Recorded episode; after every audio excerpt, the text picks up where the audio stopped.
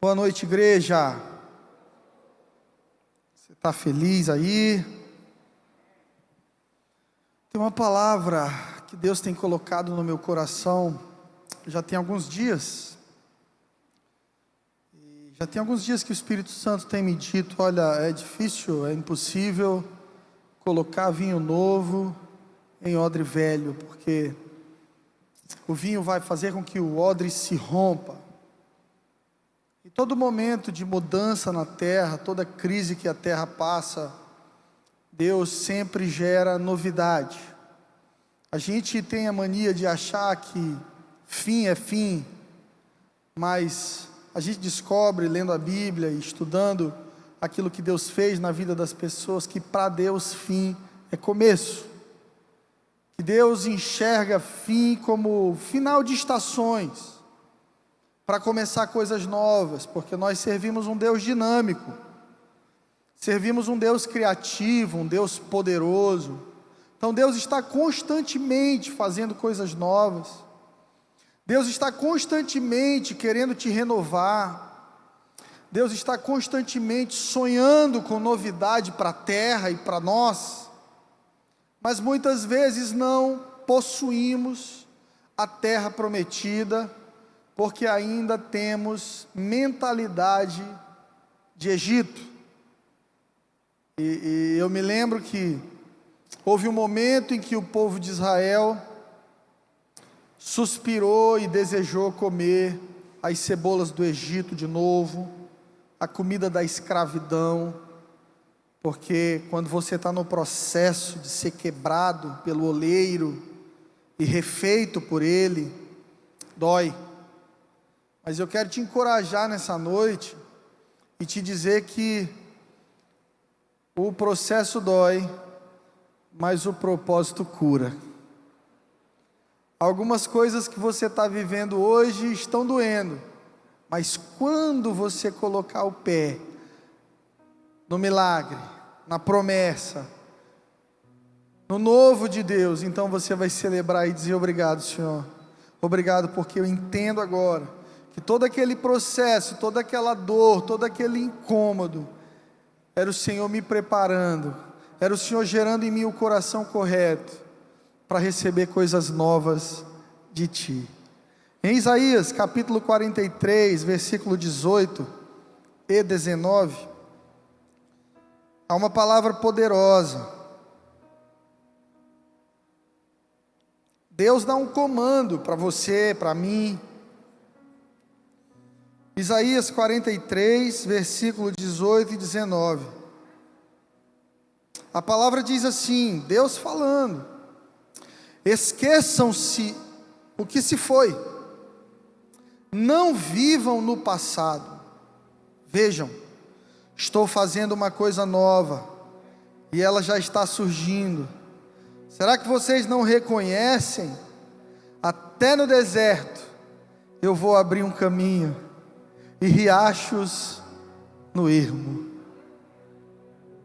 Em momentos de transição, em momentos de crise, em momentos de mudanças drásticas como este, que estamos vivendo como sociedade, como planeta, muitos desejam ansiosamente por mudança, por melhorias, por uma vida melhor. E aqui nós temos uma promessa de Deus, uma palavra de Deus dizendo: Ei, eu já estou fazendo uma coisa nova. Mas o problema é que às vezes a nossa lente está suja. Por isso Jesus disse: Se os teus olhos forem bons, todo o teu corpo será luz. Você já conversou com alguém que está em depressão? A lente da pessoa está tá suja. Tudo que ela vê é triste. Tudo que ela vê é desesperançoso. Tudo que ela vê é decepção, é a possibilidade de não dar certo. Eu tenho essa experiência de conversar com muitas pessoas e ajudar nos seus conflitos espirituais, nos seus conflitos emocionais. E eu confesso que às vezes é difícil, porque além da questão orgânica, hormonal, de quem deprime por falta de algum hormônio, por uma deficiência biológica, tem também alguém muito machucado pelo passado. Tem alguém muito ferido, muito decepcionado. Recentemente alguém comentou no YouTube, no meu canal, aquela música que eu escrevi para Flávia que se chama Você Chegou, e alguém disse assim: "Linda canção. Pena que eu não acredito mais no amor". Eu te pergunto, o amor existe? Mesmo essa pessoa não acreditando, existe.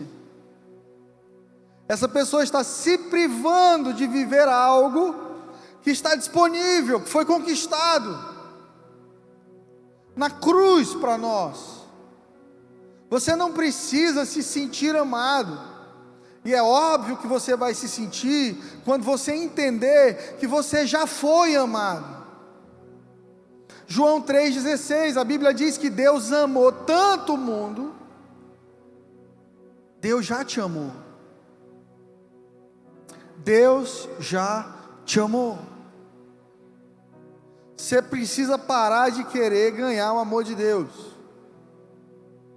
Isso você ganha o amor das pessoas, às vezes dando um bolinho, às vezes você ganha o amor de alguém fazendo um favor, tecendo um elogio.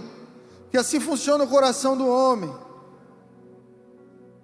Da mulher, você que é casado, quando ela acordar, diga para ela assim: Você está linda, meu amor. Sabe o que você vai ganhar de noite? Amor. Tem irmão que está passando necessidade aí, sem namoro, porque está faltando inteligência. Elogie sua esposa. Dê um vestido novo para ela. As irmãs não dão glória a Deus. Gente, vocês nem me ajudam. Estou tentando ajudar vocês aqui. Leva no salão, paga tudo.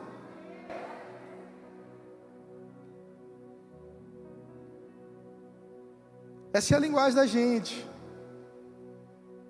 Mas a Bíblia diz que Deus amou. Deus já te amou. Não há nada que você faça para que Deus te ame mais. Ele olha para você e ele te vê com amor. Não há nada que você faça para que Deus te ame menos. Ele te vê pelo filtro de Jesus. Nós estamos acostumados com as redes sociais, todo mundo, quando vai aparecer na selfie ou vai gravar um vídeo, coloca um filtro. Já viu esses filtros mentirosos que deixa bonito? Aí você está com o rosto oleoso, você não está de maquiagem, Está com aquela espinha, aí você coloca lá o filtro do Reinaldo Janequini. E aí todo mundo vai te ver através daquele filtro. Deixa eu te dizer uma coisa: quando Deus olha para você, o filtro que está entre você e Deus se chama Jesus Cristo de Nazaré. Ele já te amou. Ei, Deus olha para você com olhos de amor e Ele está dizendo nessa noite: esquece do passado, esquece daquilo que já passou e veja, eu estou fazendo uma coisa nova. Ela já está nascendo. Será que você pode pode reconhecer, até no deserto eu abrirei caminhos e riachos em lugares áridos.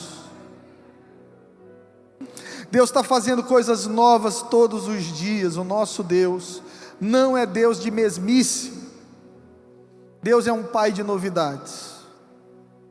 Ninguém gosta de comer a mesma comida sempre. Ninguém gosta de viajar para os mesmos lugares sempre.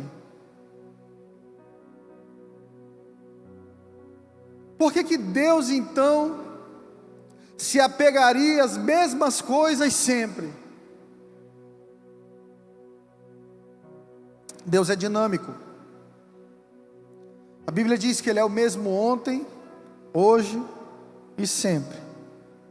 Mas isso não significa que Deus seja velho. Deus não é velho, Deus é mais novo que você. O que envelhece o homem é o pecado.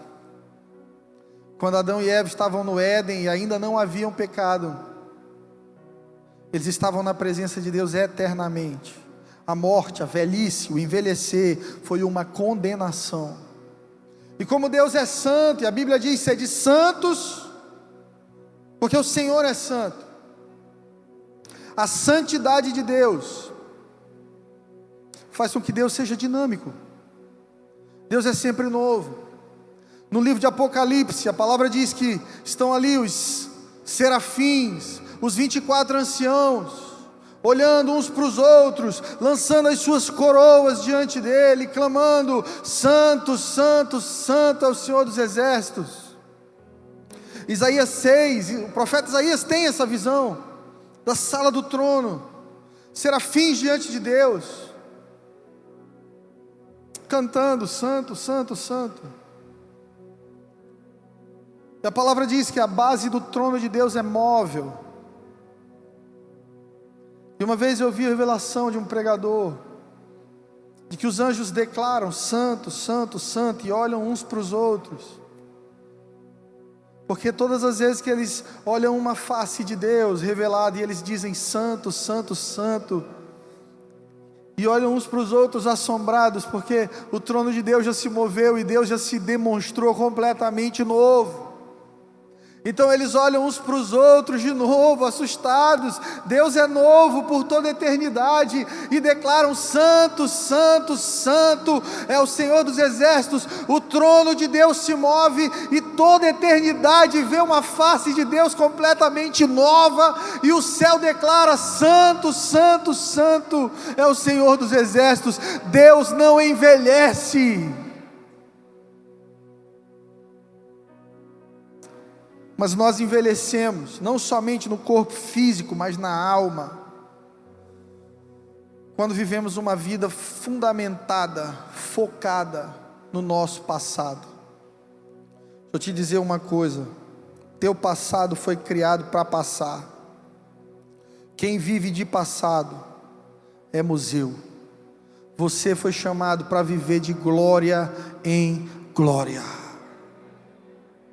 Você foi chamado para viver uma vida nova todos os dias. Isso não significa que coisas novas vão acontecer todos os dias. Significa que você é novo todos os dias. Você é renovado todos os dias. Ei, você tem a possibilidade de, através de um relacionamento com Deus de verdade, abrir seus olhos na mesma cama, na mesma casa, na mesma cidade, todos os dias da sua vida, e mesmo assim se sentir novo todos os dias. A Bíblia diz que a alegria do Senhor é a nossa força, e perdemos a nossa alegria quando fundamentamos a nossa vida no passado. E relacionamento é diário todo dia. Às vezes você foi um cristão fervoroso, foi uma mulher de Deus, um homem de Deus, de oração, e teve experiências com Deus 10, 20 anos atrás. Mas hoje, você se sente enferrujado, envelhecido, com lembranças de uma coisa que foi muito boa, mas que já não existe mais. Porque viver na presença de Deus, se relacionar com Deus, é como andar de bicicleta. Se você parar de pedalar, você cai. Relacionamento é assim. Quantos casamentos não começaram tão apaixonados?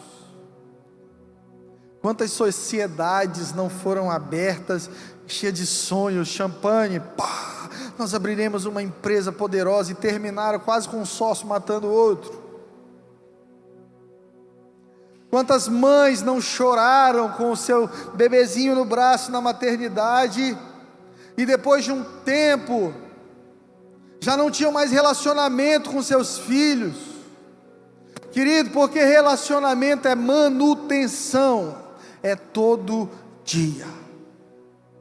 Uma vez eu perguntei para o meu pai: pai, quando foi que você se converteu? A gente gosta de usar essa palavra, né? Conversão mudança de caminho, metanoia, mudança de mente. Ele olhou para mim e disse: Hoje. Eu achei estranho, porque ele já era pastor, a igreja já era grande. E a minha pergunta era sobre o dia em que ele tinha recebido a Jesus. Mas ele diz: Filho, todos os dias eu acordo e tomo uma decisão. Hoje eu vou viver na presença de Deus de novo. Aleluia.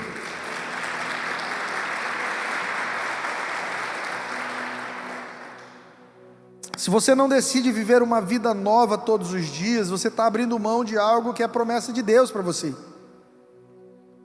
E vida nova você toma posse. Vida nova você se posiciona.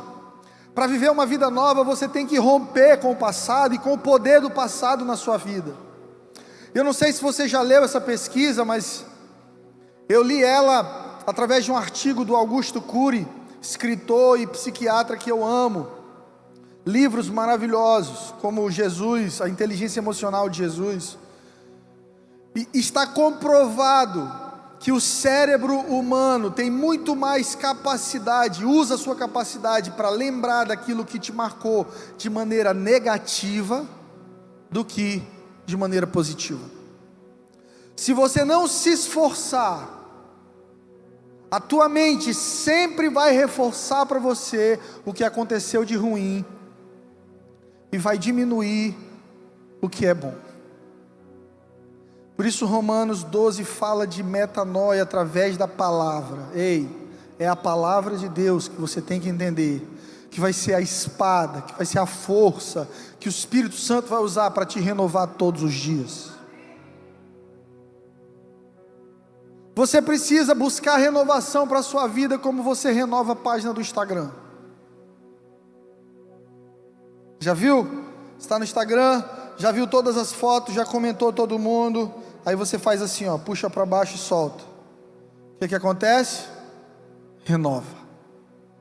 Você tem que acordar todos os dias, colocar o joelho no chão e dizer: Senhor, eu te agradeço pelo dia de hoje. Eu deixo para trás o meu passado. Eu abraço hoje e o futuro que tu tens para minha vida mais uma vez. Eu quero viver o novo. Eu quero viver o novo. Eu vou viver o novo de Deus. Se Deus está fazendo uma coisa nova, então, e eu vivo uma vida velha, então o problema não está em Deus, está em mim.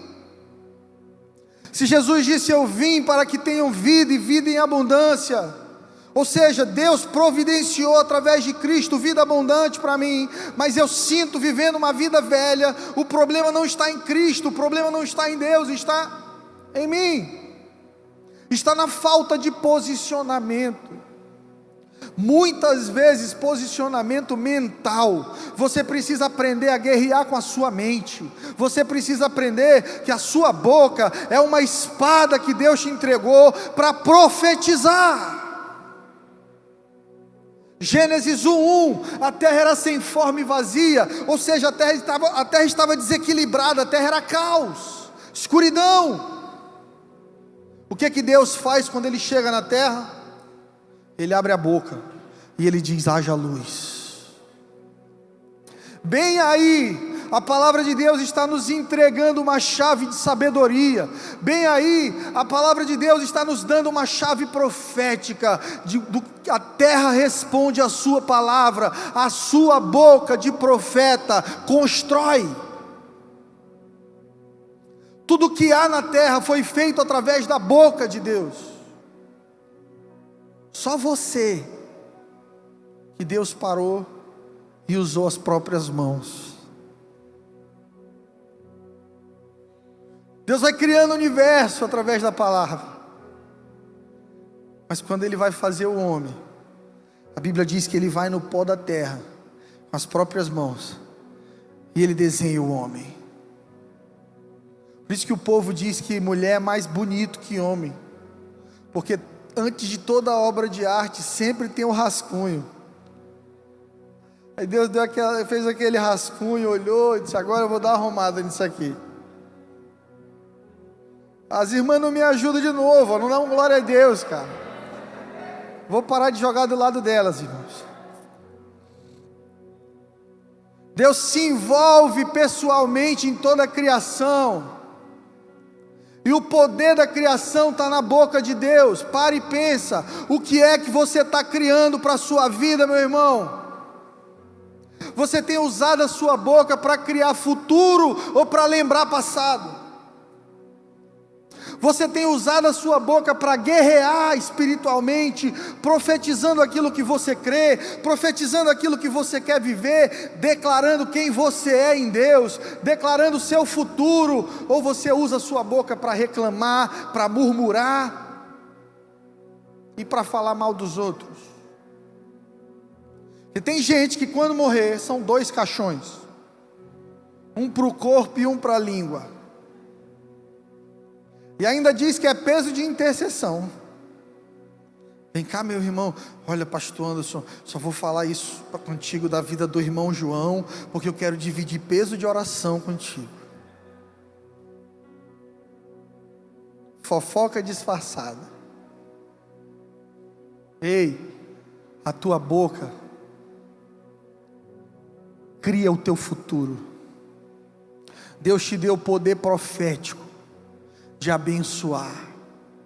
A palavra diz que tudo aquilo que ligamos na terra é ligado no céu, quando oramos em concordância com o coração de Deus quer um casamento abençoado, começa a concordar com Deus e abençoar a vida da tua esposa, começa a concordar com Deus e abençoar a vida do teu marido. Para de chamar teu filho de danado, para de chamar teu chefe de demônio, para de chamar teu ambiente de trabalho de inferno, para de dizer que a tua vida não presta, que tudo deu errado para você. Começa a profetizar. Usa a tua boca para profetizar. Olha no espelho, faz a barba, arruma o cabelo e diz: Você é um vencedor, você é mais que vencedor, você é uma bênção. Toda tempestade passa, o choro dura uma noite, mas a alegria vem pela manhã, e eu vencerei.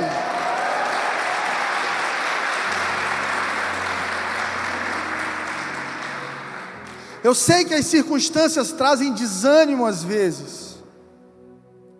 Mas eu vim aqui essa noite para te lembrar: você não vive pelas circunstâncias, você vive pela fé.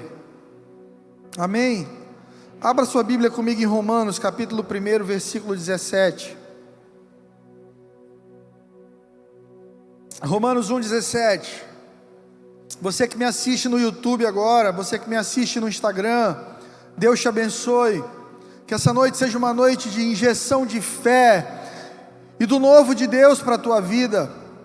A palavra do Senhor diz assim: porque nele se descobre a justiça de Deus de fé em fé, como está escrito, mas o justo viverá pela fé. O justo vive por onde, igreja? Pela fé. Então para de fundamentar e basear o teu futuro no teu passado. Porque a fé, definição de fé, é a certeza das coisas que não existem ainda, mas que pela fé elas passam a existir. Deus ama pessoas de fé. Deus ama se relacionar com sonhadores. Porque Deus é um sonhador. A Bíblia diz que se queremos agradar a Deus, precisamos de fé. Ela diz: sem fé é impossível agradar a Deus. Se você quer se relacionar com Deus, você tem que entender que Deus existe e que Ele abençoa, Ele é recompensador daqueles que o buscam. E a Bíblia diz aqui que o justo vive pela fé, mas a maioria de nós, mesmo justificados por Cristo, mesmo recebendo a justiça de Deus, que é o Senhor Jesus, vivemos uma vida velha, cansada e antiga, porque vivemos olhando para trás. Preferimos acreditar nas nossas experiências passadas do que na palavra de Deus.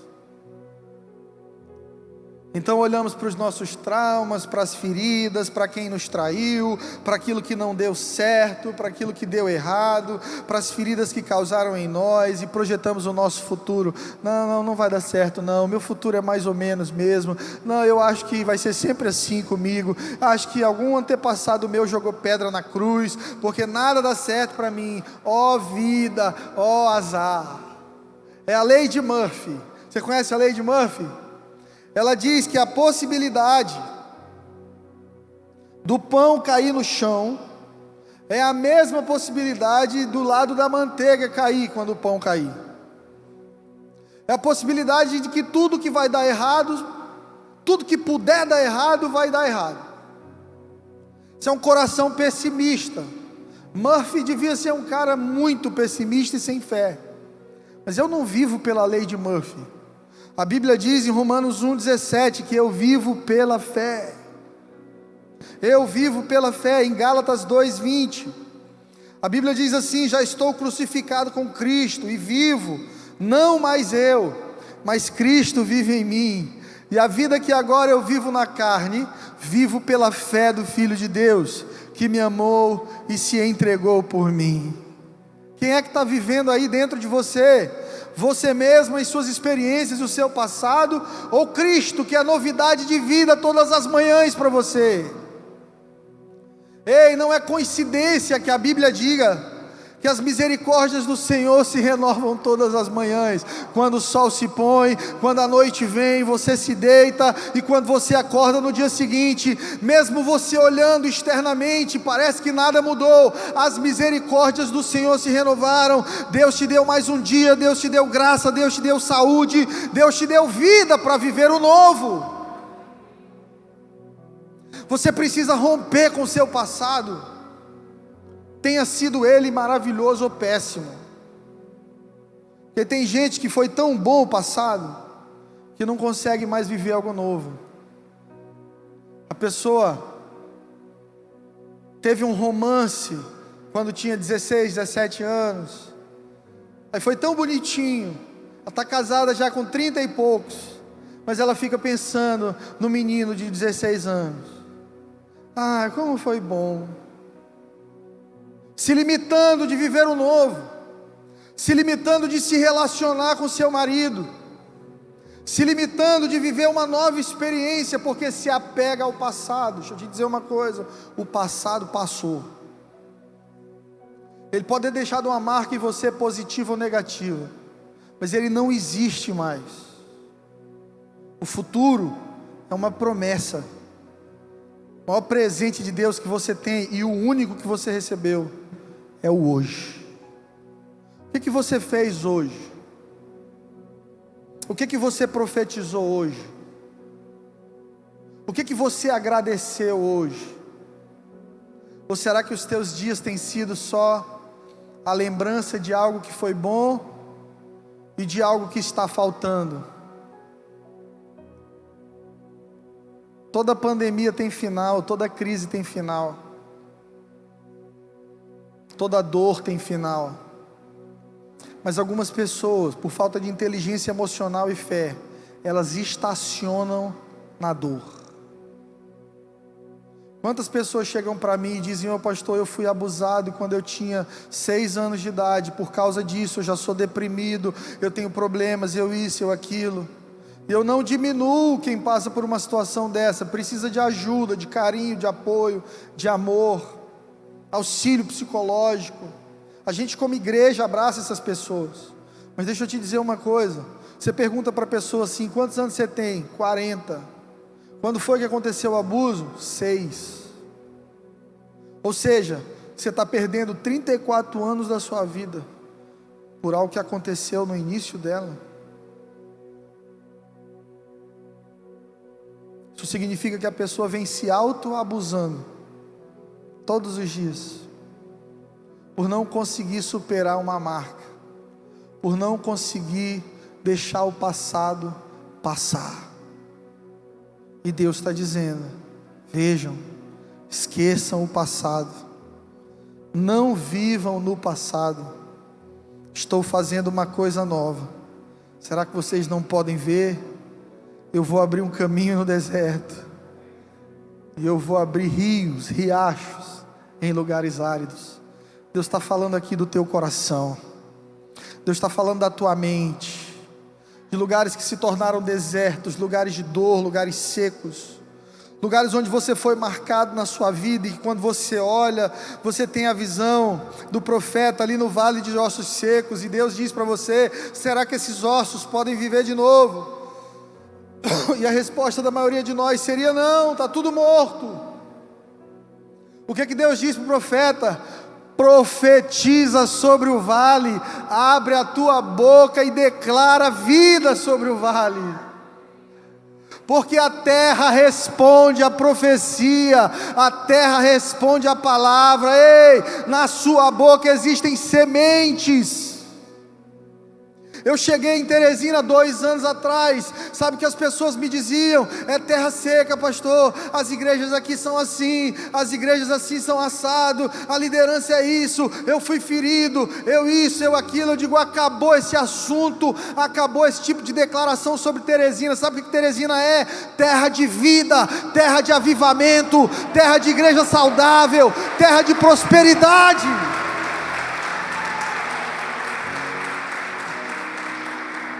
Porque eu entendi que eu carrego sementes na minha boca.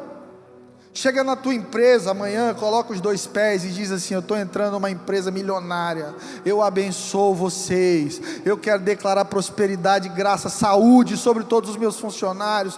Deus, é no meio da crise que eu vou prosperar, eu sei, o Senhor vai me abençoar para que eu seja uma bênção para outros. Há um pastor chamado Paul Yang Cho, ele lidera uma igreja em Seul, na Coreia do Sul que tem um milhão de membros. Você sabe o que é uma igreja com um milhão de membros? É uma igreja que muda um país. E foi de lá que saíram os grupos dos lares, a ideia de célula, de GC, partiu ali. Mas no começo, David Young Cho não tinha nada. Eu recomendo que você leia o livro dele, Quarta Dimensão, e Oração, a Chave do Avivamento. São dois clássicos do pastor Paul Yang Cho. E ele conta que ele ganha uma tenda furada do exército. E ele decide montar essa tenda para pregar o evangelho. Aí, um dia ele colocou lá umas dez cadeiras, sentou uma senhorinha de uns 80 anos, e ele estava pregando, berrando: Vocês que estão me ouvindo agora, Deus é amor, Deus vai curar a Coreia e tal. E aquela senhora olha para ele e diz assim: Só tem eu, pastor.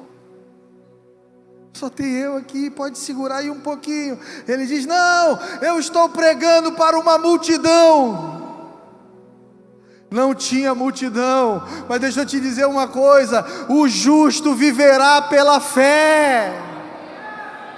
Deus está à procura de pessoas que se posicionem antes de ver alguma coisa. Quem só se move por aquilo que vê é carnal, quem se move por aquilo que não vê é espiritual.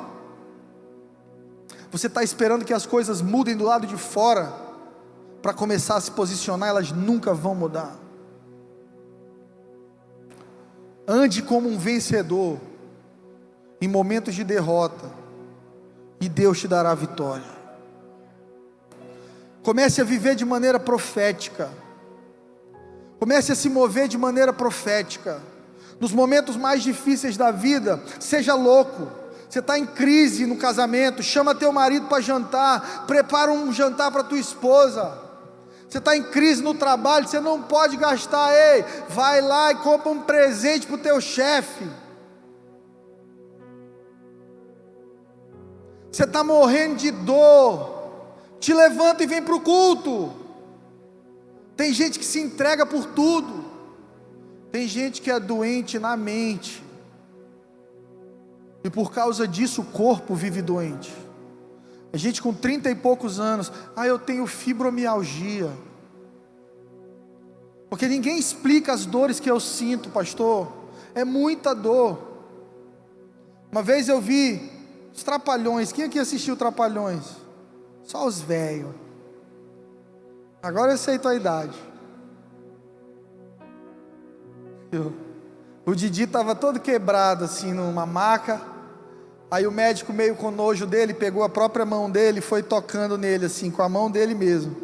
Dói aqui, aí ele dói. E aqui dói, aqui dói. Doía tudo. Aí o médico olhou no dedo dele, estava quebrado. O problema não era no corpo, era no dedo. Da mesma forma, muitas vezes o corpo dói, porque a lente está suja. Sua vida inteira está cheia de dor. sua ótica da vida inteira está poluída, você não consegue se sentir amado por ninguém, e por causa disso você tem dificuldade de amar as pessoas. E os teus relacionamentos vão mirrando, secando, e a tua alegria de viver vai mirrando, secando a ponto de você achar que é melhor morrer do que continuar vivendo. Deixa eu te dizer uma coisa: Deus tem vida abundante para você, mas você precisa limpar as suas lentes através da palavra de Deus e de um relacionamento com o Espírito Santo. Sua vida não é ruim, você que está enxergando ela de uma da maneira ruim. Coisas ruins acontecem com todos nós crises, dores, momentos difíceis, de dúvida, de abandono, de traição. Mas umas pessoas superam e outras não. E a diferença entre as duas é justamente a fé. Porque algumas pessoas, nos piores momentos da vida, elas continuam acreditando que o melhor está por vir. Eu vim aqui nessa noite para te dizer você ainda vai viver a melhor fase da sua vida. Ela está diante de você. Aleluia. Aleluia. Você sabe qual é o melhor dia da sua vida? A gente tem mania de querer escolher um dia épico, de um grande acontecimento, o dia da formatura, o dia do casamento, o dia da viagem, do intercâmbio. Mas a grande verdade é que esses, esses dias, por mais que tenham sido preciosos, eles passaram e eles nunca mais vão voltar. O melhor dia da sua vida é hoje, porque hoje é o único dia da sua vida. O amanhã, uma promessa, e o ontem já não existe mais. O que é que você tem feito com os dias que Deus tem te dado? Você está vivendo uma vida nova ou você está vivendo uma vida velha, fundamentada no passado? Olha só, três passos para viver o novo. E o primeiro deles está no começo do versículo, lá em Isaías, tá? Esse é o texto central da minha pregação hoje. Isaías 43, 18 e 19. E o primeiro passo está no verso 18, quando Deus diz assim: Esqueçam que se foi, não vivam no passado.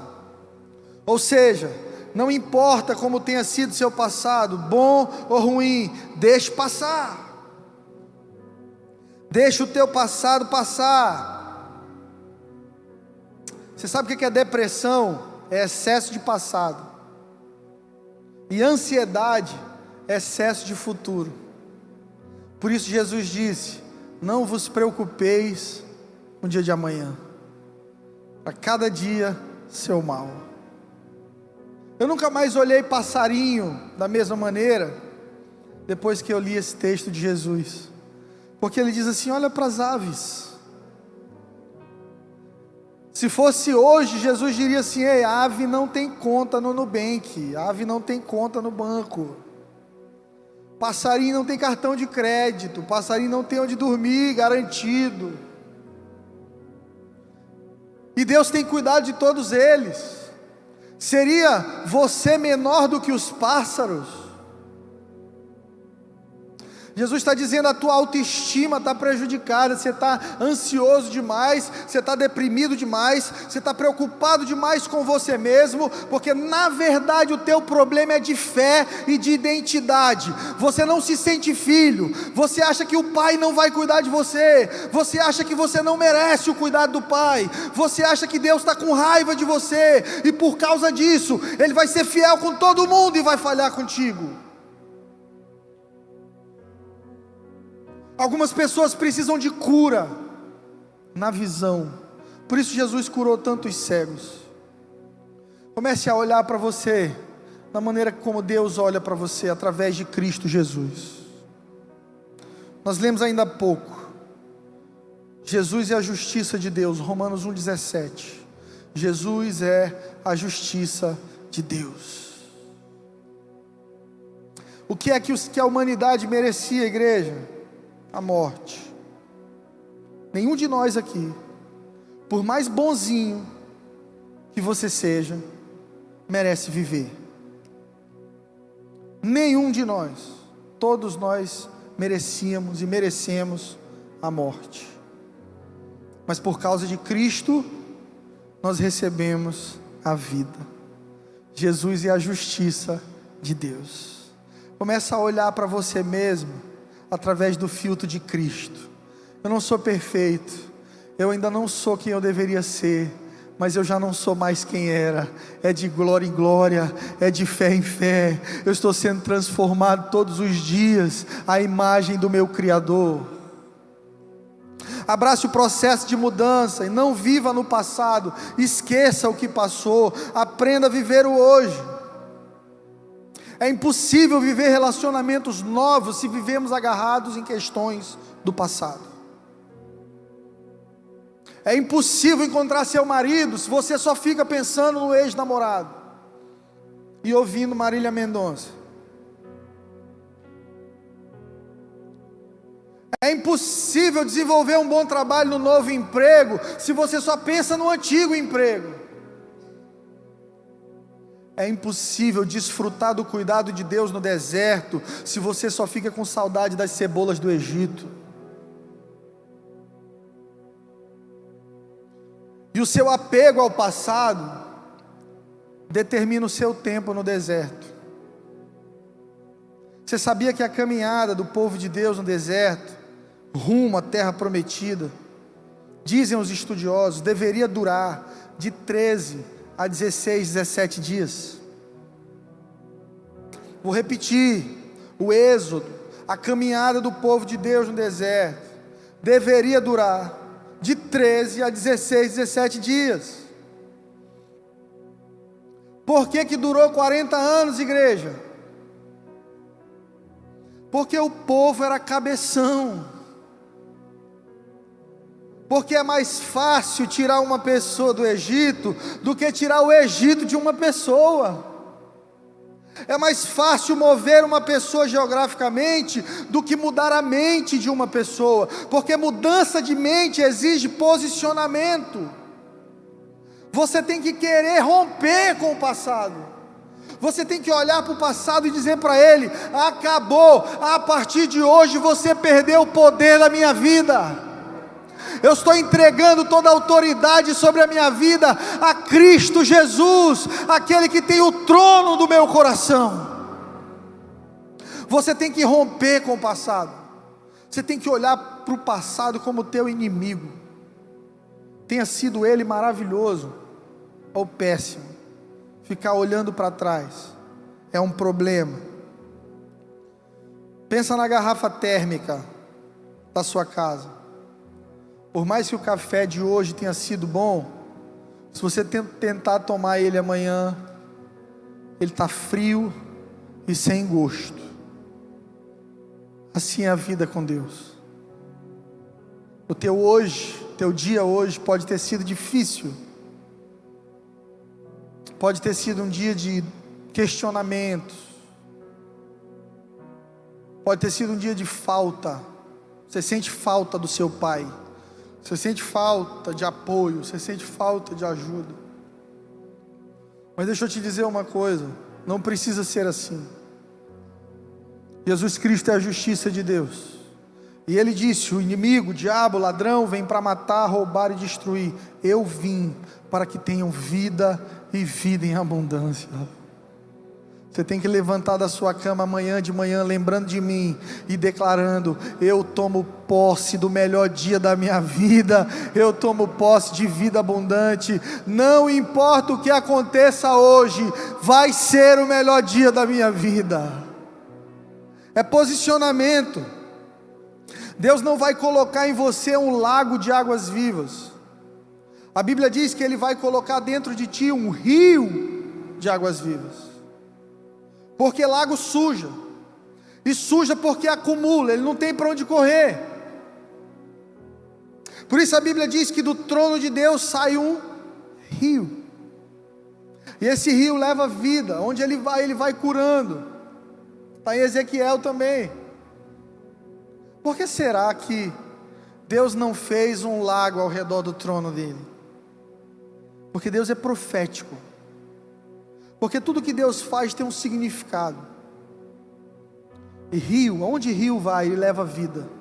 Por que, que você acha que a capital de Teresina, que não era em Teresina, mudou de localização e veio para um lugar onde havia um rio? Porque onde há rio, há vida. E Deus disse: Olha, do teu interior fluirão rios de águas vivas. Só flui rio, onde você deixa passar o que acumulou.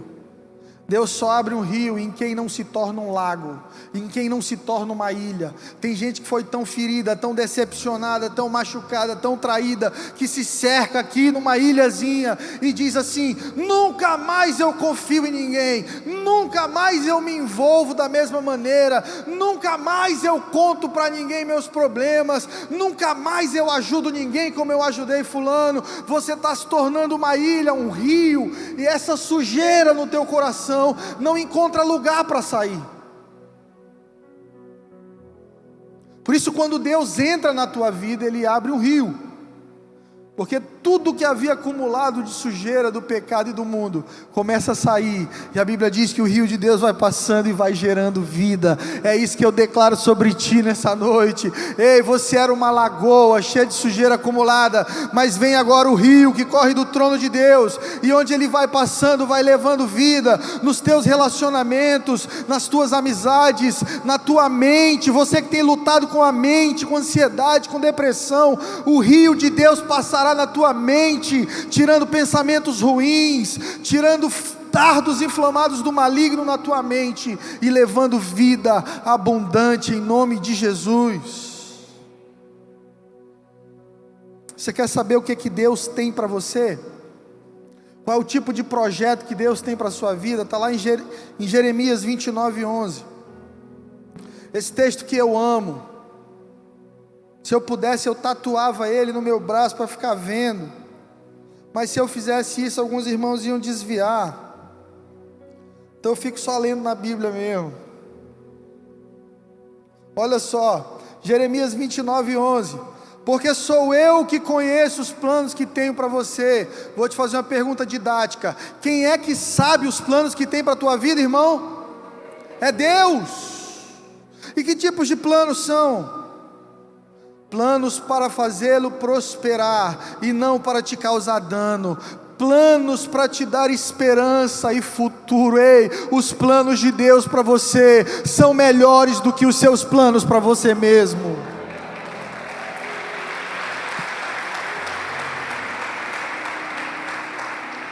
Use o seu passado como plataforma de lançamento e não como cadeira de descanso. Você sabe o que é, o teu passado? É uma cadeira de balanço. Você senta e fica se balançando nele. Você sai do lugar? Não, mas você gasta muita energia, né? Senta numa cadeira de balanço e fica balançando lá, para ver se no dia seguinte você chegou em Timon. Chega não, irmão, mas fica cansado. É isso que o passado faz com a gente, gasta a nossa energia nos consome e não nos projeta. Use o seu passado como projeção, plataforma de lançamento e não como cadeira de descanso. O apóstolo Paulo sabia disso. E Paulo é um cara que eu admiro, porque Paulo era rico.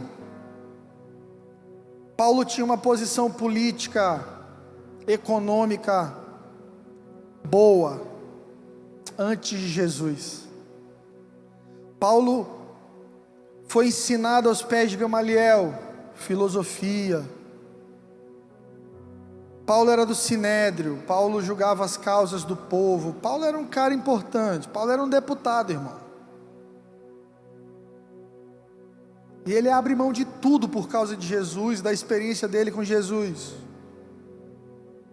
Aí você vê que Paulo não deixa os prazeres e o conforto que ele viveu determinar o nível de felicidade, realização e novidade na vida dele no futuro.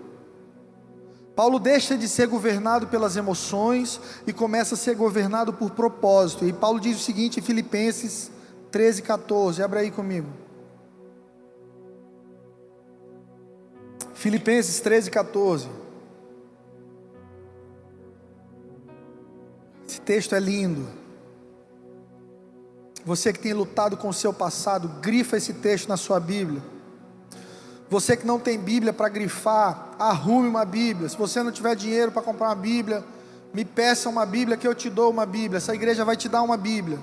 Mas se você tem dinheiro para comprar uma Bíblia e não tem uma Bíblia, compre vergonha na cara na Extrafarma. Compre uma Bíblia para você, uma caneta e comece a grifar e estudar a palavra de Deus. Filipenses 3, 13 e 14 esquecendo-me das coisas que ficaram para trás e avançando para as que estão diante de mim, eu prossigo para o alvo, a fim de ganhar o prêmio do chamado celestial de Deus em Cristo Jesus. Você não entendeu. Esquecendo-me das coisas que ficaram para trás e avançando para as que estão diante de mim, prossigo para o alvo, a fim de receber o prêmio do chamado celestial de Deus em Cristo Jesus para a minha vida. Paulo está dizendo: o que passou, passou, eu vou olhar para frente, eu vou abraçar o meu futuro em Deus, eu vou abraçar fé, eu vou abraçar esperança, eu vou abraçar propósito. O meu passado não me define.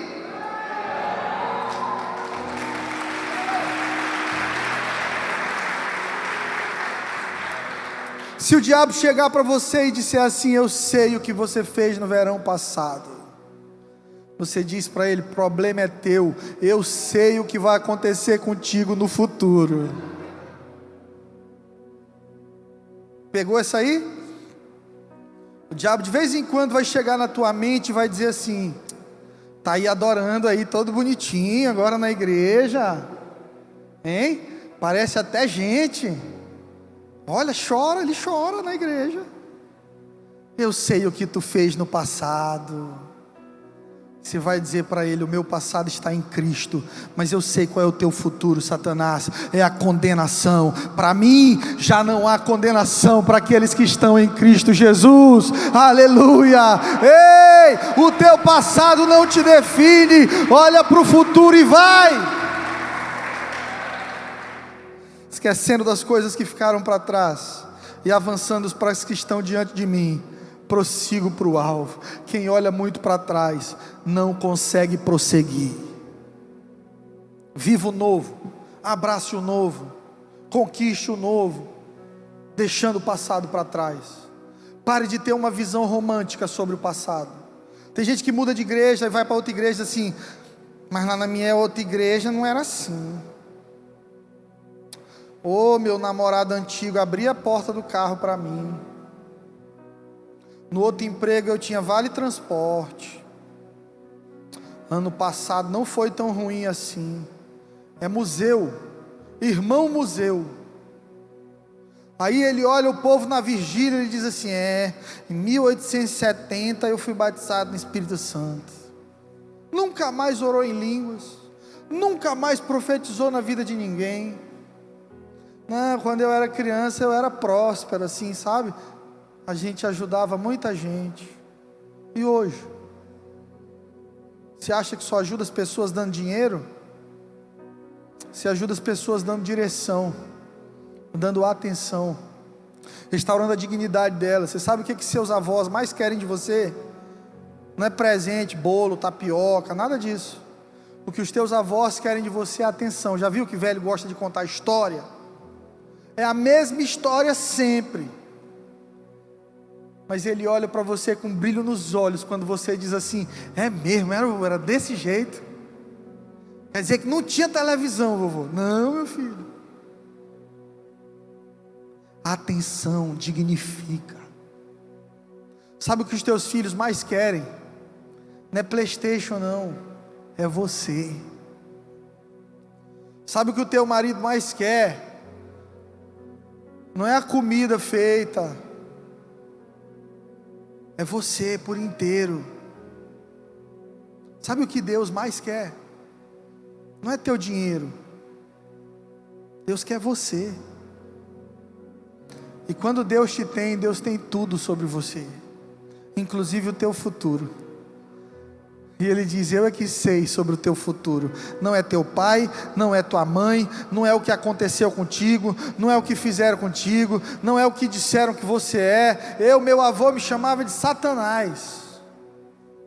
Eu era um menino tão calmo na casa de vovó, que ele dizia assim: Celeste, tira esses demônios daqui. Era eu e meus primos. Você acha que o que ele disse me define? O que ele disse diz muito mais sobre a condição do coração dele naquela época, sobre quem Deus dizia que eu era. Deus olhava para mim e dizia assim: Você é filho, menino, não abraça essas palavras negativas sobre você, você não é nada disso, você é o menininho do papai.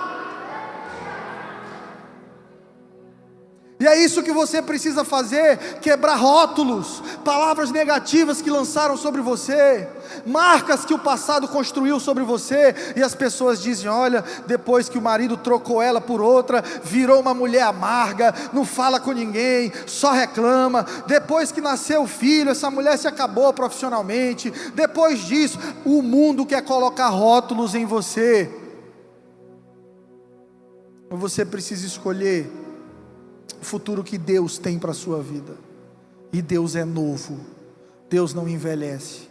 Deu errado lá atrás, enterra, entrega para Deus e segue adiante.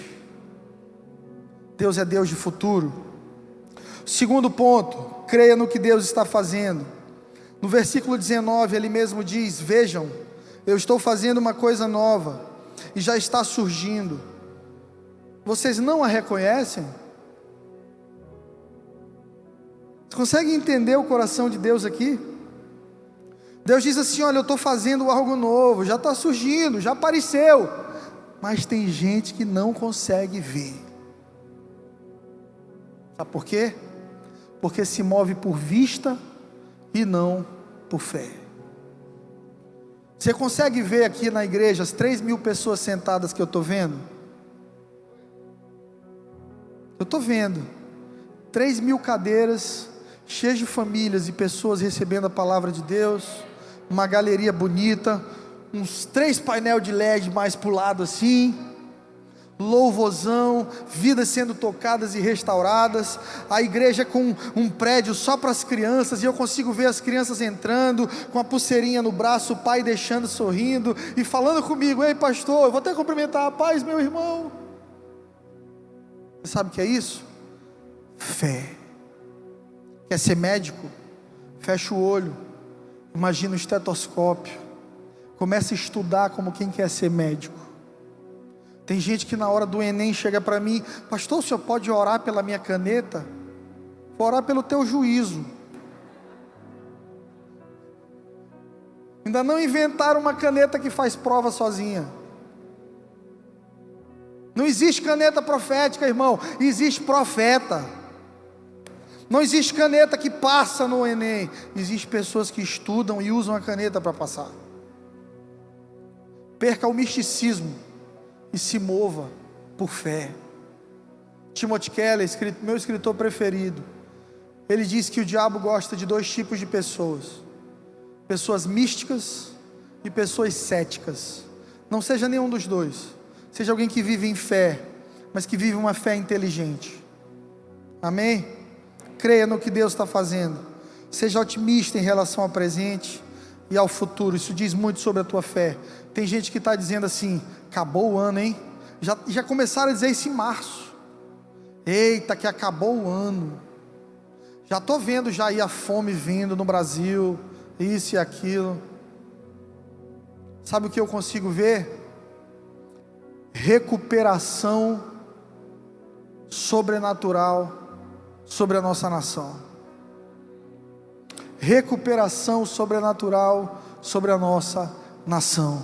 O Brasil vai viver um avivamento na igreja, na política, na cultura e na economia. Eu oro para que você viva para ver aquilo que Deus está para derramar sobre o Brasil. O Piauí será chamado uma princesa entre as cidades do Brasil. Deus vai olhar para cá e daqui sairão riquezas para as nações. Essa igreja é uma prova disso. Quando você duvidar se Deus escolheu o Piauí ou não, passa aqui na porta e olha, é verdade, o pastor falou, muitas coisas poderosas vão acontecer no no Piauí, em Teresina e na tua vida, meu irmão. Creia no novo, seja contra a cultura das redes sociais. As redes sociais vivem de vender desgraça, as redes sociais vivem de vender problemas, elas tentam de todas as formas descredibilizar o governo, por mais que ele tenha muitos problemas. Mas as mídias estão interessadas num Brasil quebrado para dizer assim: ó, eu avisei que não ia dar certo, era melhor da outra forma. Deixa eu te dizer uma coisa: com Lula, sem Lula, com Bolsonaro, sem Bolsonaro. Quem é por nós é o nosso Deus Todo-Poderoso. Quem vai levantar essa nação é o nosso Deus Todo-Poderoso. Eu elevo, elevo os meus olhos para os montes. De onde me vem o socorro? Será que é de políticos? Não. Será que é do dinheiro? Não. O meu socorro vem do Senhor que fez os céus e a terra. Ele é o meu escudo, o meu refúgio, o meu baluarte. O Senhor é por nós, agindo Deus, quem impedirá? Terceiro ponto para terminarmos: confie que Deus lhe dará um amanhã abundante. No final do texto de Isaías, no versículo 19, Deus diz assim: Até no deserto eu vou abrir um caminho. Esse até revela a gravidade da situação. Você conhece alguém você diz assim, não, esse aí não tem jeito? Deus está dizendo assim, ó, até nesse aí eu vou fazer chover bênçãos e vou abrir o um manancial. Você conhece alguém que o mundo desistiu? Que as pessoas olham e dizem assim: isso é deserto, isso não dá vida, isso não vai gerar nada. Deus olha e diz assim: é o meu campo preferido de trabalho. Deus é Deus de improbabilidades. Deus é o Deus dos improváveis. Deus é o Deus dos menininhos que, que ninguém acreditou, que o pai abandonou. O Espírito Santo de Deus está me falando. Talvez esteja me assistindo na internet, talvez esteja aqui. De uma criança que foi abandonada pelo pai, um menino e você tem sofrido muito, se perguntando: cadê seu pai? Você tem se feito muitas perguntas. Eu quero que você receba o amor de Deus nessa noite e uma palavra de revelação para a tua vida. Você é um improvável de Deus. Deus comprou a tua briga, Deus vai te levantar e você será uma bênção. Não desista. Não desista, e daqui para frente, menino, viva uma vida de fé, viva uma vida de oração, viva uma vida na presença de Deus. Você é um escolhido de Deus. Deus ama e escolhe projetos falidos. Aquilo que o mundo não compra, Deus comprou. Eu vou lançar uma música dia 18 agora, chamada Deus dos Improváveis. Eu escrevi essa música justamente porque eu sou um improvável. Um menino hiperativo da família do seu Joaquim, que veio do Lago da Pedra, brabo todo. Hoje ele é só love. Que tinha sonhos e que ouviu de muitas pessoas: Isso não é para ti. Não, você não. Você é pobre. Você, sua voz é feia. Você não sabe tocar direito. Quantas vezes eu ouvi isso? Quantas vezes eu ouvi isso? Sabe o que eu fazia? Eu ia para o banheiro da igreja, me trancava e dizia: Olha aí, Deus, o que eles estão dizendo sobre mim. Olha aí, Senhor, mostra para eles que isso é mentira. Mostra para eles que isso é mentira. Sabe o que, que Deus fez? Deus me levantou como um improvável. Não por minha causa, não por causa da minha voz, não por conhecimento humano, porque Ele é Deus. Deus escolheu as coisas loucas para confundir as sábias. Não queira ser sábio, seja louco e Deus vai te escolher. Deus escolheu os improváveis. Não queira facilitar o milagre de Deus na sua vida. Não, eu vou fazer isso aqui, porque se eu fizer, Deus me escolhe. Fique como você está, mas tenha coragem de se expor aos propósitos de Deus, e Deus vai comprar a tua causa, Deus vai comprar tua briga, Deus vai abraçar teu sonho e você vai viver coisas grandes para a glória de Deus.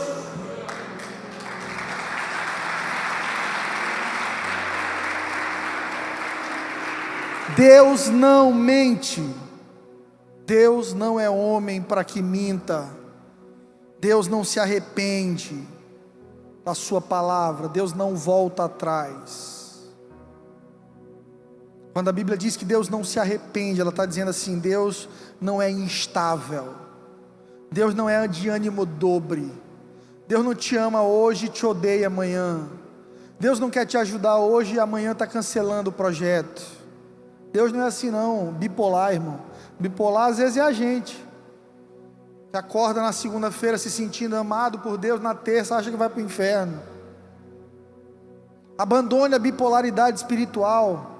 Sabe por que tem muita gente bipolar espiritual? Porque não lê Bíblia, não conhece a palavra de Deus, se move por sentimento, não se sente amado por Deus, aí senta aqui, levanta a mão, o louvor vem, toca na emoção, a pessoa diz: Olha, até acho que Deus me ama mesmo. Não é o que você acha, é o grito de Cristo na cruz, quando ele disse: Está consumado, eu sou a justiça de Deus por você, eu sou o grito de amor de Deus pela humanidade, só se renda a esse amor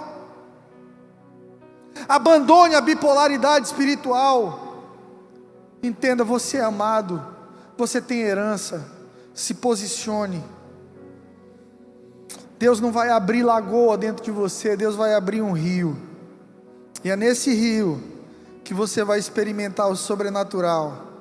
Você vai sair da escassez, da sequidão e experimentar uma vida nova. Em Marcos 9, 23, Jesus nos dá uma chave, quando ele diz assim: tudo é possível ao que crê. Tudo é possível ao que crê. Você crê? É possível. Eu acho que Pedro tomou um susto muito grande quando no mar de noite, e aí vem Jesus andando sobre as águas. Gente, é uma visão assim de filme da Marvel. Imagina, você está no barco, pescador, pescador experiente, você sabe a profundidade do mar, o nível das ondas, e de repente vem Jesus sobre as águas. Eles pensaram que era um fantasma. Aí Jesus diz assim: calma, irmão, sou eu. O primeiro surfista que surgiu no mundo. Jesus Cristo de Nazaré, andando sobre as águas. E aí Pedro diz assim: Se é você mesmo, me manda sair daqui, quero andar também. O que, é que Jesus disse? Vem.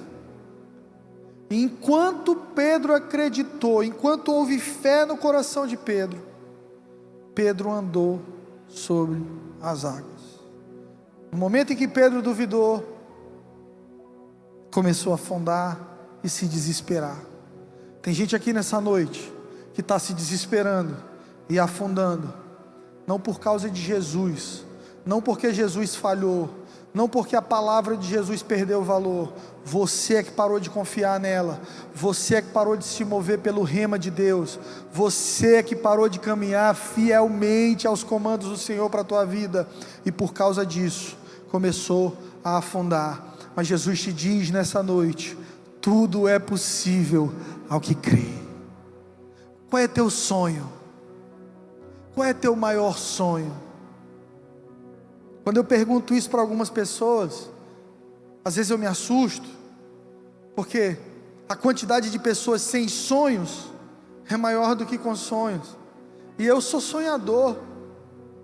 Eu sonho com igrejas no Piauí todo, irmão, no Brasil, no mundo. Eu sonho com discípulos ungidos, preparados, que vou enviar às nações. Eu sonho em recuperar drogados, eu sonho em cuidar de órfãos, eu sonho em alcançar viúvas, eu sonho em escrever livros, eu sonho em dar um futuro poderoso para os meus filhos. Eu tenho muitos sonhos. E às vezes eu pergunto para algumas pessoas assim: qual é o teu sonho? Eu não tenho sonho, pastor. Eu só quero continuar cuidando assim, sabe, dos meus filhos e, e depois eu posso morrer. Uma vida sem sonhos é uma vida disfuncional. Se você tem dificuldade de ter sonhos, ouça o que eu estou dizendo, você precisa de cura. Quero recomendar que você faça o nosso evento 3 em 1. São três dias conosco na, no nosso sítio, orando, sendo curado. Eu estou lá com o Flávio e nossa equipe só para isso. Mas uma pessoa que não tem sonhos, ela é um zumbi, ela é um morto-vivo. Anda na terra seu corpo, mas a mente, a alma adormeceu, porque é natural do homem sonhar, esperar coisas boas, projetar coisas boas, porque isso vem de Deus para nós. A Bíblia diz que fomos criados à imagem e semelhança de Deus, ou seja, quando o pecado entra na nossa vida, características de Deus que nos foram dadas foram roubadas pelo pecado. Por isso, a maior obra do Espírito Santo na vida de um cristão é restauração da alma, da mente. A Bíblia diz que nós somos salvos pela fé, amém? Então, irmão, você vem aqui na frente confessar Jesus como Senhor e Salvador de tua vida você é salvo, acabou.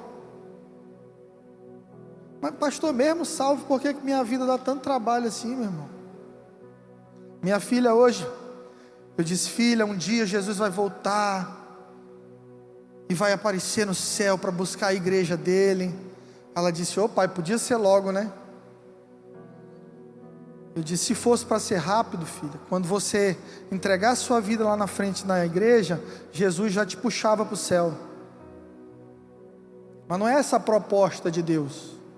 A proposta de Deus é te redimir e te restaurar e te deixar na terra, para que a vontade dele seja feita aqui na terra, assim como no céu. O reino de Deus é manifesto na terra através de pessoas que foram restauradas pelo Espírito Santo e engravidadas por sementes de sonhos de Deus. Como é que está seu ventre? Você é estéreo para Deus ou você está saudável? Maior qualidade de Maria, santa, mulher de Deus, sabe qual foi? Ser um ventre saudável. Eu não estou falando só de corpo físico, não, estou falando de coração. Quando o anjo diz para ela assim: mulher abençoada, tu foi escolhida entre as mulheres, ela diz: seja feita a vontade de Deus. Um ventre saudável para gerar os sonhos de Deus, abre mão dos seus sonhos e diz: Senhor, me esvaziei de mim mesmo agora não é mais o que o Fred quer, agora não é mais o que o Fred prefere. Usa o meu ventre para gerar os teus sonhos nessa terra, Senhor. Eu quero ser mãe de sonhos de Deus na terra. Eu quero ser pai dos sonhos de Deus na terra. Não mais eu vivo, mas Cristo vive em mim, disse o apóstolo Paulo. Está entendendo o que eu estou dizendo? Eu espero que o teu silêncio seja de compenetrado de quem está recebendo as sementes, não de apatia, porque essa é uma noite profética de Deus para a sua vida. Eu quero que você saia daqui lembrando de algo: tudo é possível ao que crê. Se fosse para você ir para o céu logo, Jesus já tinha te levado. Você está aqui para manifestar o céu na terra. Você está aqui para manifestar o céu na terra. Fica de pé em nome de Jesus.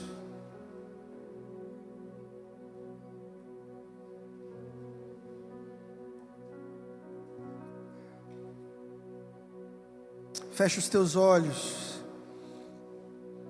Eu sei que o Espírito Santo de Deus já está falando contigo. Eu sei que o Espírito Santo de Deus te trouxe aqui para falar contigo. Você que nem vinha essa noite, pensou em não vir, mas acabou vindo. Deus te trouxe aqui para falar contigo. Aí onde você está, comece a abrir seu coração para Deus.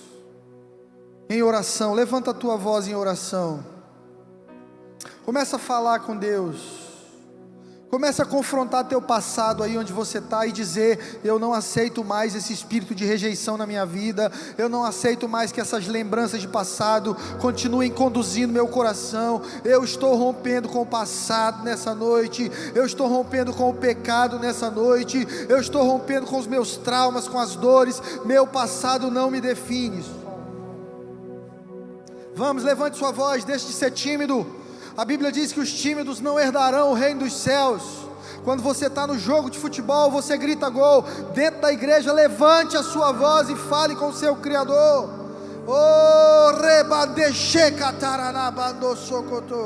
Oh, Espírito Santo, vem aqui, vem aqui, vem aqui e faz aquilo que eu não posso fazer, Senhor.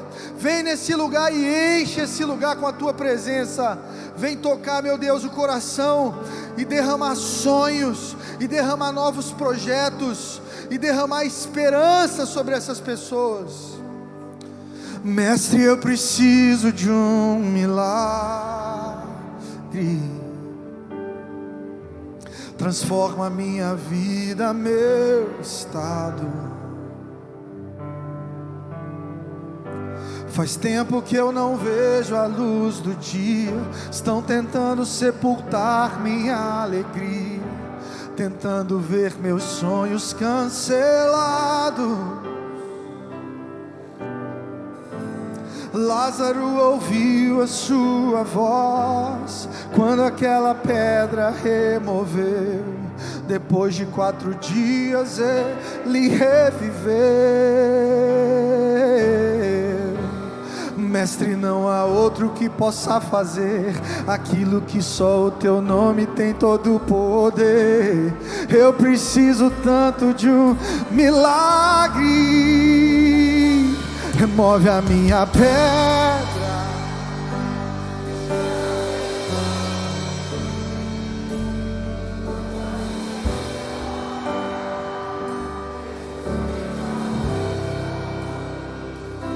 transforma a minha vida e faz um milagre. Me toca nesta hora, me chama para fora, ressuscita-me.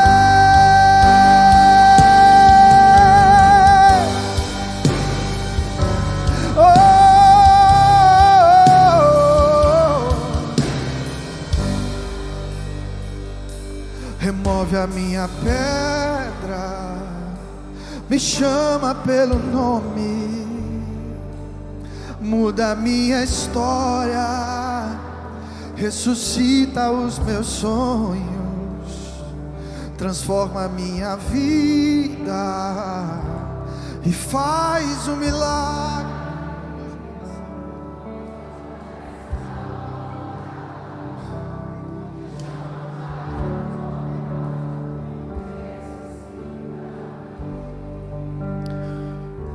Declare mais uma vez isso, pedindo para que Deus remova essa pedra que tem impedido você de avançar. Lázaro, mesmo morto, eu fico imaginando que quando ele adoeceu e mandaram chamar Jesus, e ele adoecendo cada vez mais, Jesus não chega, mas ele sabia quem era Jesus, era seu amigo. Então Lázaro morre ainda assim, e você não vê o texto dizendo que Lázaro reclamou, fez alguma pergunta. Lázaro tinha certeza de que Jesus era o seu amigo e que o melhor ainda estava por vir e que Jesus tinha o controle de todas as coisas. Três dias se passam, Lázaro morre.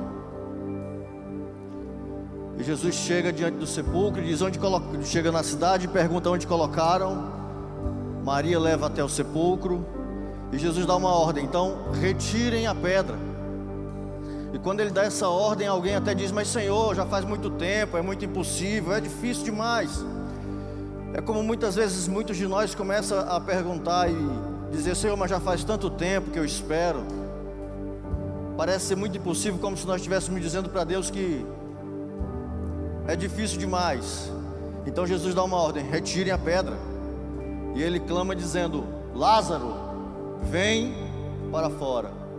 Então quero convidar você mais uma vez com a mão no coração declarar isso. Cantando, remove a minha pedra, me chama pelo meu nome. Ressuscita os meus sonhos. Declare isso. Muda a minha história, Senhor.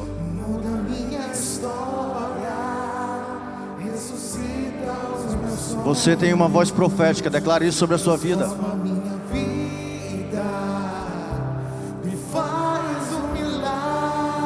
Aleluia. me toca nessa hora, me chama para fora, ressuscita-me.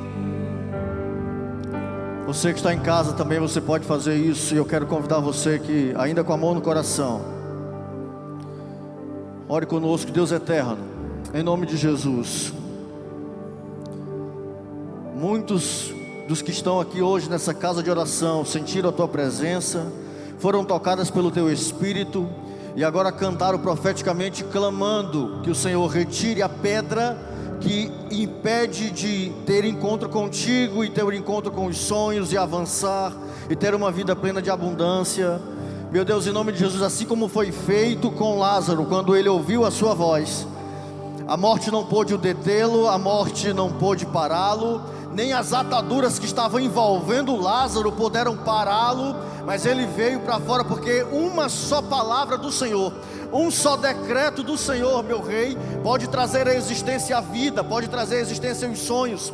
E é por esse decreto que clamamos nessa noite que o teu nome, que está acima de todo nome, traga à existência novos sonhos, traga à existência vida, seja renovado os sonhos de pessoas que perderam o ânimo da vida, o desejo de sonhar, perderam o prumo e o rumo de suas vidas, e que agora nós clamamos a Ti, meu Senhor, que assim como Lázaro, ouvindo a Tua voz, a morte não conseguiu deter, e ele veio, e foi necessário que pessoas arrancassem as ataduras e ele assim voltasse à vida para ter uma vida plena ao Teu lado. Deus, em nome de Jesus, nós clamamos que todas essas pessoas que estão ouvindo, você que ouve a nossa voz com a mão no coração, que está sentindo agora o seu coração queimar, você que está na, na sua casa, ouvindo a nossa voz, orando junto conosco, que está sentindo o seu coração incendiar, algo diferente no seu coração, dentro de você, na sua alma, começa a, a, a sacudir dentro de você, te deixar inquieto. Eu quero te dizer que é o Espírito Santo te dizendo: vem para fora. Vem para fora, vem para fora desse problema. Sai dessa situação que você está. Eu estou removendo a pedra, diz o Senhor. Ele está removendo a pedra de você, da sua frente, da sua família e dizendo: "Vem para fora, vem para fora". Ouça a voz do Espírito Santo. Então, em nome de Jesus, ainda com a mão no coração, eu quero que você declare dizendo: "Senhor Jesus, eu acredito, entendo e preciso da tua voz. E sei que a tua voz é mais alta do que todo e qualquer problema. E ainda que a minha vida esteja envolvida em ataduras, escondendo mortes na minha alma, eu sei que uma só palavra que sai da tua boca pode fazer comigo como fez com Lázaro. Então, Senhor, remove a minha pedra, me chama para fora desse casulo, dessa caverna, em nome de Jesus. Em nome de Jesus. Vamos cantar mais uma vez isso com toda a fé do seu coração. Remove a minha pedra, me chama pelo nome, muda minha história, ressuscita os meus sonhos, transforma minha vida, faz um milagre, me toca nessa hora, me chama para fora, ressuscita-me. Com a mão estendida como quem recebe. Senhor, em nome de Jesus. Nós declaramos sonhos restaurados, nova vida. O Senhor tem transformado pessoas aqui nessa casa essa noite. E nós te pedimos que esse processo só começou, sabemos que só começou e te pedimos que a tua boa mão e teu espírito consolador esteja com todos, não só hoje, mas por todos os dias da sua vida. Que o amor de Deus, o nosso Pai, a graça do Senhor Jesus Cristo, a consolação do Espírito Santo e a revelação da palavra do Eterno seja sobre você, sobre a sua casa, hoje e sempre, no nome de Jesus. No nome de Jesus, Deus abençoe sua vida.